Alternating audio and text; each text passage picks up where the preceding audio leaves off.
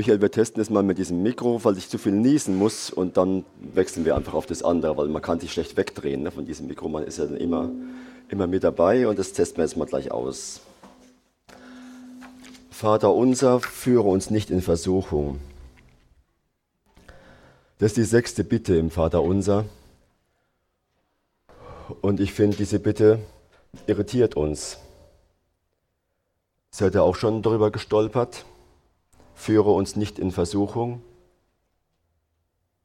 Wieso soll ich um etwas bitten, das ich Gott überhaupt nicht zutraue? Oder ist es etwa so, dass Gott uns in Versuchung führt? Wir bleiben dabei? Ja. Ist gut? Für Versuchung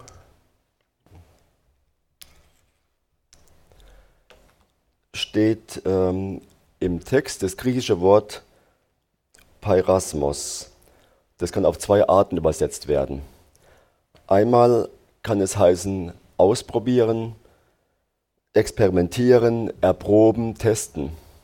Also eher eine positive Aussage. Und dann kann es aber auch heißen und übersetzt werden, Versuchung oder Falle, zu Fall bringen. Also eine negative Aussage.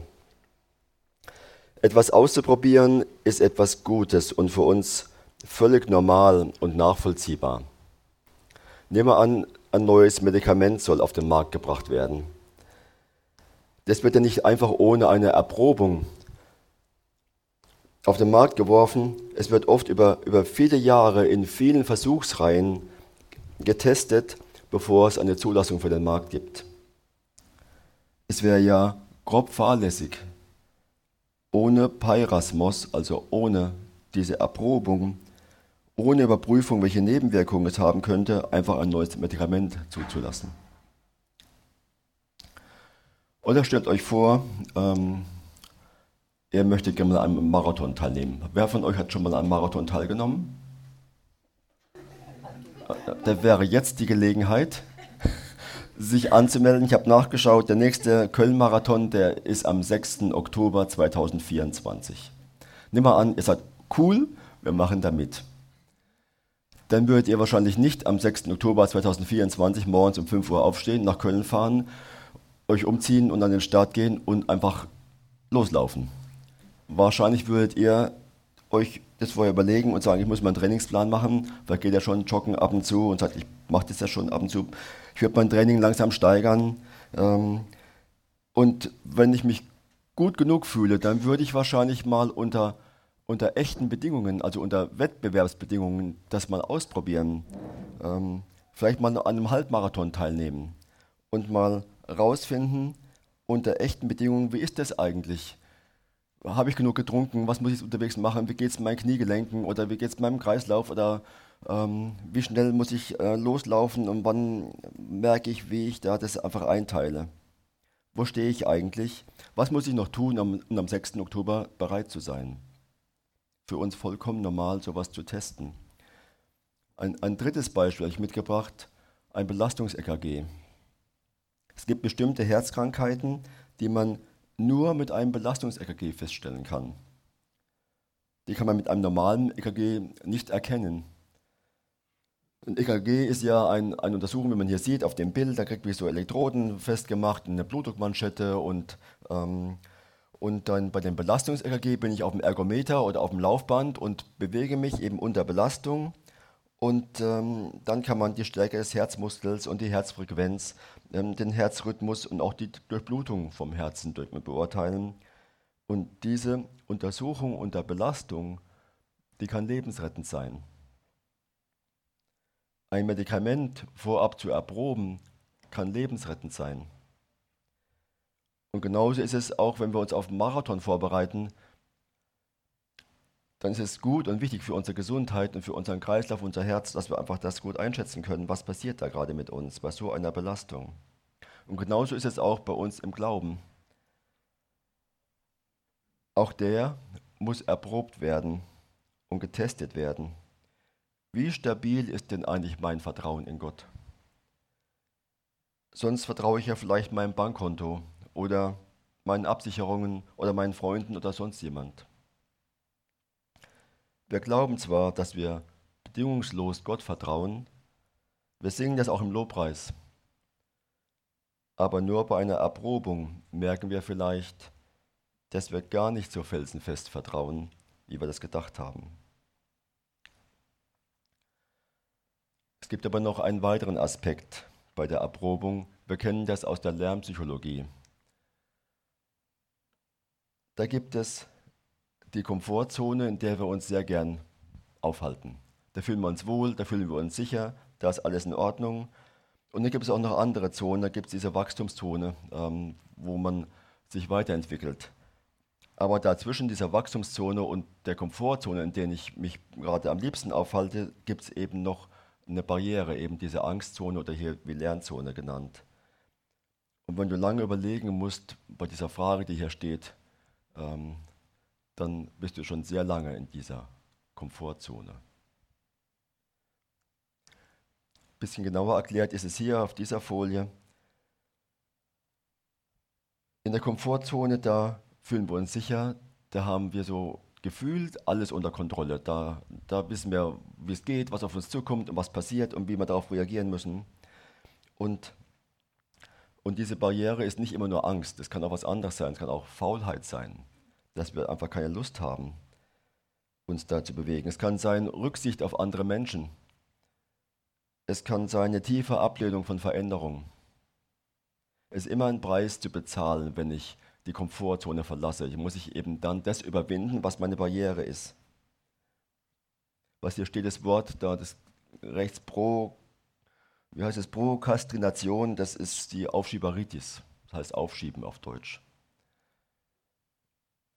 Aufschieben ist ja auch eine Form von Angst, vielleicht Form von Versagensangst, dass ich dann deswegen immer wieder vor mir herschiebe und eben das nicht tue. Dann gibt es diese diese Lernzone, dieser grüne Bereich.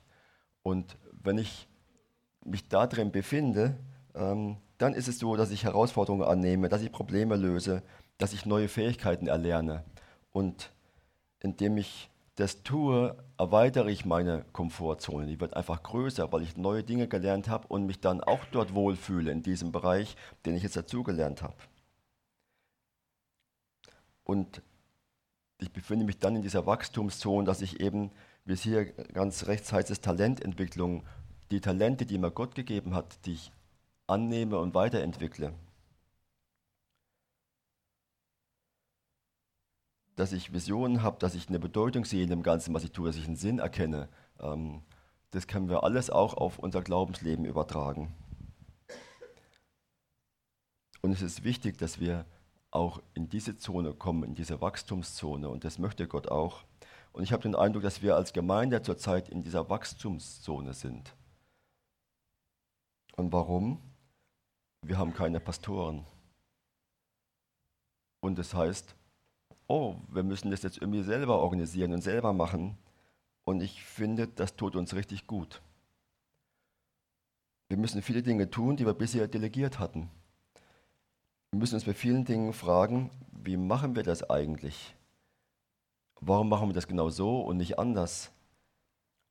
Einfaches Beispiel Abendmahl ist noch relativ easy zu handhaben. Wie geht das eigentlich? Ne? Wenn ich jetzt jeden von euch nach vorne holen würde, ihr macht jetzt mal nichts nur das Abendmahl und organisiert das und sagt, Moment, ähm, ich habe schon so oft dabei zugehört, aber wie muss ich das jetzt, was, was, geht, was geht da eigentlich ab?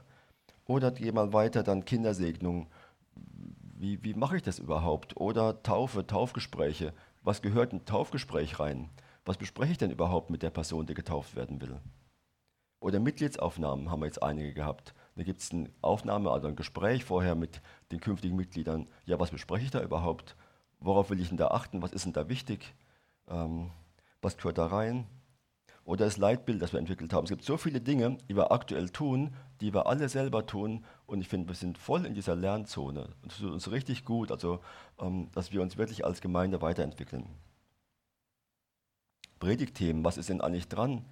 Was ist für die Gemeinde jetzt wichtig? Ja, und wer macht es denn dann? Das sind alles Felder in dieser Wachstumszone. Und bei allen müssen wir auch immer wieder unsere Entschuldigung, die wir vielleicht selbst haben, warum wir das vielleicht nicht machen wollen, überwinden, unsere Angst überwinden, die Aufschieberitis überwinden, auch machen wir vielleicht später, wenn wir einen Pastor wieder haben, ähm, ist richtig gut für uns. Also ich halte fest, Herausforderungen und Erprobungen sind gut.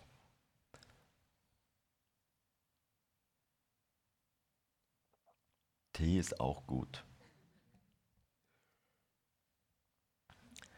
Und deshalb schreibt Jakobus in seinem Brief, freut euch darüber, wenn euer Glaube von Gott geprüft wird. Denn genau darum geht's. Es kann sein, dass uns das in dem Moment gar nicht gefällt. Und es kann sein, dass wir in dem Moment enttäuscht sind, weil wir merken in dieser Angstzone, dass wir da diese Barrieren haben und eigentlich gar nicht das wollen, was da gerade passiert dass wir enttäuscht sind über uns selbst, aber das ist wichtig und gesund. Und nur so können wir wachsen. Nun gibt es aber noch die andere Bedeutung von Peirasmos. Die, die Versuchung, die soll uns wegbringen vom Glauben, ablenken. Sie soll uns wegbringen vom Vertrauen auf Gott, sie will uns zu Fall bringen. Und die Frage ist jetzt, versucht uns Gott zum Bösen? Jakobus schreibt auch dazu was, er hat sich offenbar sehr intensiv mit diesem Thema Versuchung beschäftigt. Jakobus sagt nein, Gott kann nicht zum Bösen versuchen. Er kann das nicht, weil das nicht sein Wesen ist.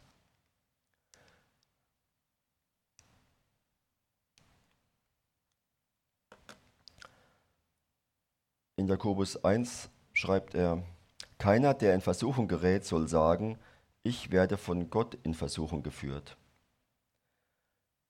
Denn Gott lässt sich nicht zum Bösen versuchen, er, er führt aber auch niemanden selbst in Versuchung. Also Gott selbst kann gar nicht versucht werden, weil Gott einfach Gott ist. Weil Gott Licht ist, kann da keine Dunkelheit sein. Das geht überhaupt gar nicht. Bei der Sonne gibt es auch keine Dunkelheit. Die Sonne ist einfach Licht und dort gibt es keine Dunkelheit. Und Gott führt aber auch selbst niemanden in Versuchung. Vielmehr wird jeder von seiner eigenen Begierde in Versuchung geführt, die ihn lockt und fängt. Und wenn die Begierde dann schwanger geworden ist, bringt sie die Sünde zur Welt. Ist die Sünde reif geworden, bringt sie den Tod hervor. Die Versuchung selbst ist noch keine Sünde. Luther sagt dazu, die Versuchung gleicht Vögeln, die einen um den Kopf flattern. Das kannst du nicht verhindern, aber dass sie dir ein Nest auf das Haupt bauen, das kannst du verhindern. Den Satz kennt ihr vielleicht schon. Lasst euch nicht irreführen, meine geliebten Brüder und Schwestern. Jede gute Gabe und jedes vollkommene Geschenk kommt von oben herab, vom Vater der Gestirne, bei dem es keine Veränderung oder Verfinsterung gibt. Das ist auch sowas, was der Teufel uns einpflanzen will, diesen Gedanken, Gott ist vielleicht nicht gut, Gott meint es gar nicht gut mit dir, Gott versucht dich. Das ist aber eine Lüge. Direkt vor dem Vater Unser, oder kurz davor, steht in der Bibel der Bericht über die Versuchung Jesu in der Wüste. Und hier wird der Versucher beim Namen genannt, es ist der Teufel. Der Satan wird dort als der Versucher bezeichnet.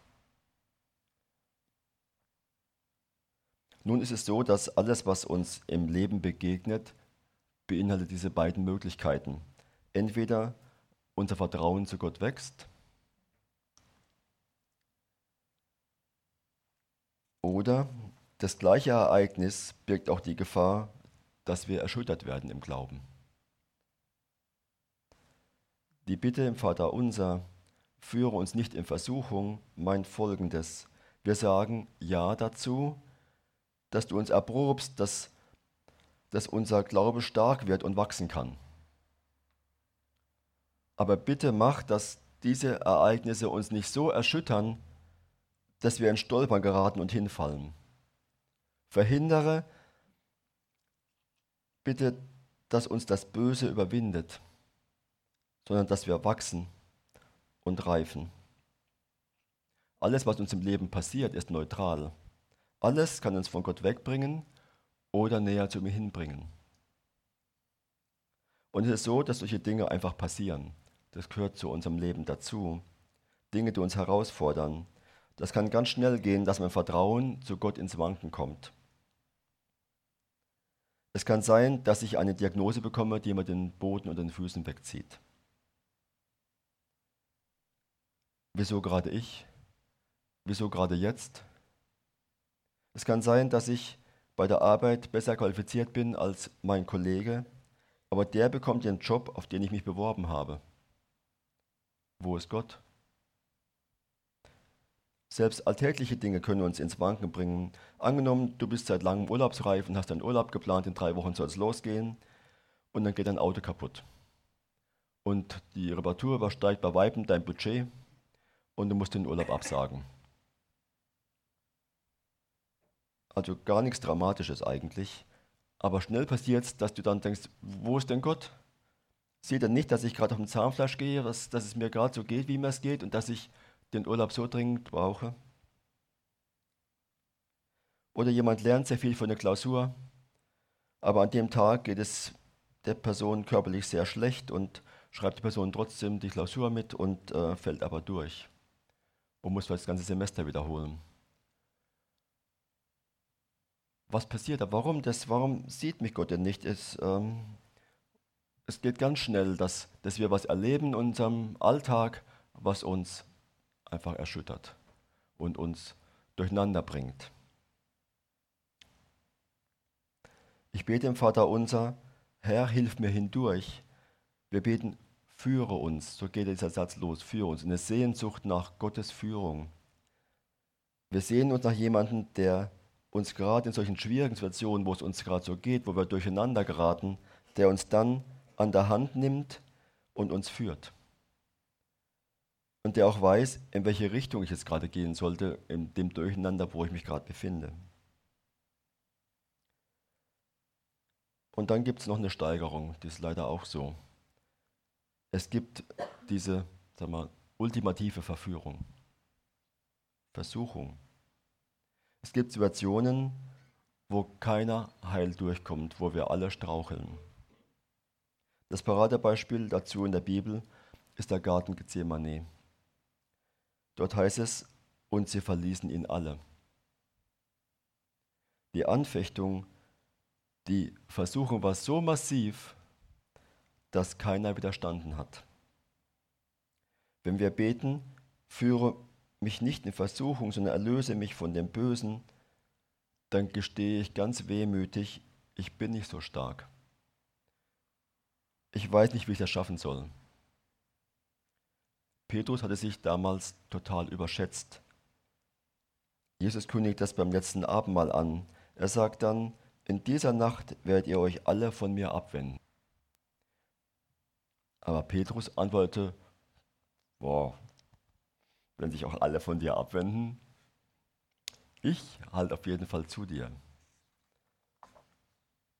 Und Jesus sagt zu ihm, überschätze dich nicht. Niemand hat beim Abendmahl damit gerechnet, dass bereits wenige Stunden später sich alle abgewendet haben und in alle Himmelsrichtungen verstreut sind. Im Garten Gethsemane sagt Jesus zu seinen Jüngern, wachet und betet, dass ihr nicht in Anfechtung fallt. Und interessant ist hier die Zeitform, wacht und betet kontinuierlich, sagt er. Wer erst in der Versuchung anfängt zu beten, ist ganz schnell überfordert. Jesus sagt damit, pflegt einen Lebensstil des Gebets und Wachens, damit ihr, wenn die Versuchung kommt, nicht unvorbereitet seid und vielleicht zu Fall kommt. Und was ist, wenn wir trotz allem straucheln? Jesus liebt uns er sieht uns und er versteht uns. Er selbst wurde durch den Satan versucht und er kann nachvollziehen, wie es dir in der Versuchung geht.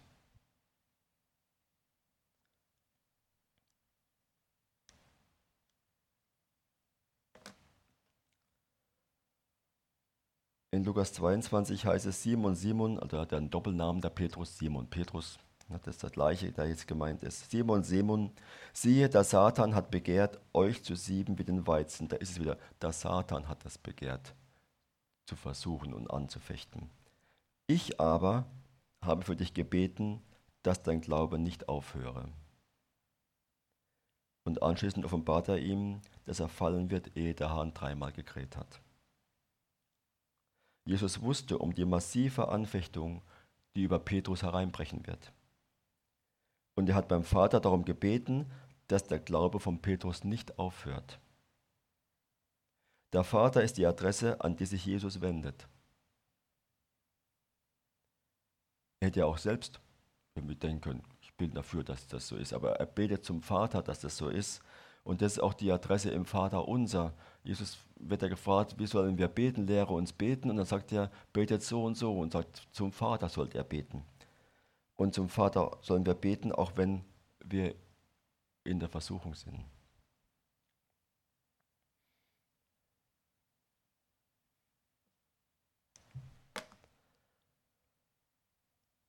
Paulus schreibt an die Gemeinde in Korinth, Gott wird nicht zulassen, dass ihr über eure Kraft hinaus versucht werdet. Er wird euch eine Möglichkeit schaffen, dass ihr sie bestehen könnt. Und vielleicht denkst du, stimmt aber nicht. Das erlebe ich so gar nicht. Das geht gerade über meine Kraft. Das geht über mein Vermögen. Und ich fühle mich in dieser Situation total überfordert. Ja, es kann sein, dass es so ist, dass du so fühlst und so empfindest. Es geht in dieser Zusage aber nicht um unser Gefühl, sondern um eine mal, theologische Aussage, eine Aussage über Gottes Wesen. Es bedeutet, Gott aber ist treu. Er wird nicht zulassen. Es kommt hier nicht auf dich an, sondern Gott ist der, der dich hält. Er ist der, der für dich einen Ausweg schaffen wird. Nicht du bist derjenige, der das irgendwie hinbekommen muss, sondern er ist der, der den Ausweg schaffen wird. Dann können Sie sich jetzt fragen, ja gut, wenn ich diese Zusage habe, warum soll ich dann im Vater unser darum bitten?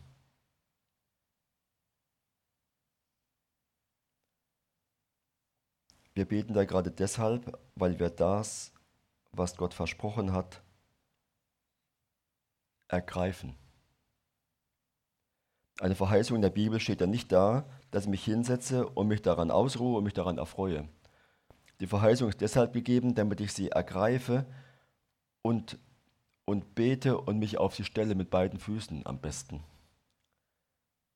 Und Gott realisiert seine Verheißung auch mit und durch mein Gebet. Und es gehört beides zusammen. Ich komme zum Schluss. Wir beten im Vater unser zum Vater. Habe ich schon gesagt, das ist die Adresse, an die wir uns wenden. Das ist die richtige Adresse. Auch bei der Anfechtung. Und warum ist das so? In Johannes steht, mein Vater ist größer als alles. Mein Vater, der sie mir gegeben hat, ist größer als alles und niemand kann sie aus der Hand meines Vaters rauben. Mein Vater ist größer als alles und das ist das alles Entscheidende in jeder Situation, in der du dich gerade befindest. Mit diesem Satz kannst du leben und sterben. Mit diesem Satz kannst du gesund sein oder krank sein. Mit diesem Satz kannst du eine glückliche Ehe führen oder geschieden sein. Mit diesem Satz kannst du ein Haus bauen oder arm sein. Mit diesem Satz kannst du erleben, dass deine Kinder sich so entwickeln, wie du es dir das wünschst, oder sie dich an den Rand deiner Verzweiflung und Kräfte bringen. Du kannst dir sagen, mein Vater, der sie mir gegeben hat, ist größer als alles. Und dein Vater im Himmel ist größer als jede Anfechtung, die dir jemals begegnen kann. Das Vaterunser beinhaltet unser gesamtes Leben. Wir haben das jetzt in sechs Teilen durchgenommen in diesem Jahr, wo wir alles, was uns bewegt und was mit uns was macht, einfach wir das da reinpacken. Wo wir Gott anbieten, dein Name werde geheiligt. Wo wir die Sehnsucht haben, dein Reich komme, dass endlich sein Reich und sein Wille hier auf dieser Erde Gestalt annimmt.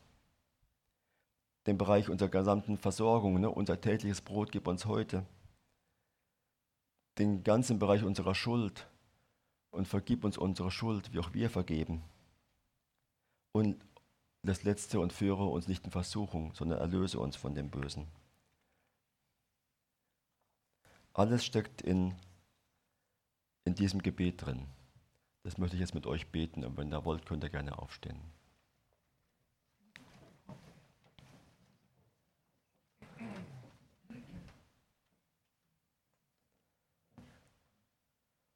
Unser Vater im Himmel, dein Name werde geheiligt, dein Reich komme, dein Wille geschehe wie im Himmel so auf Erden.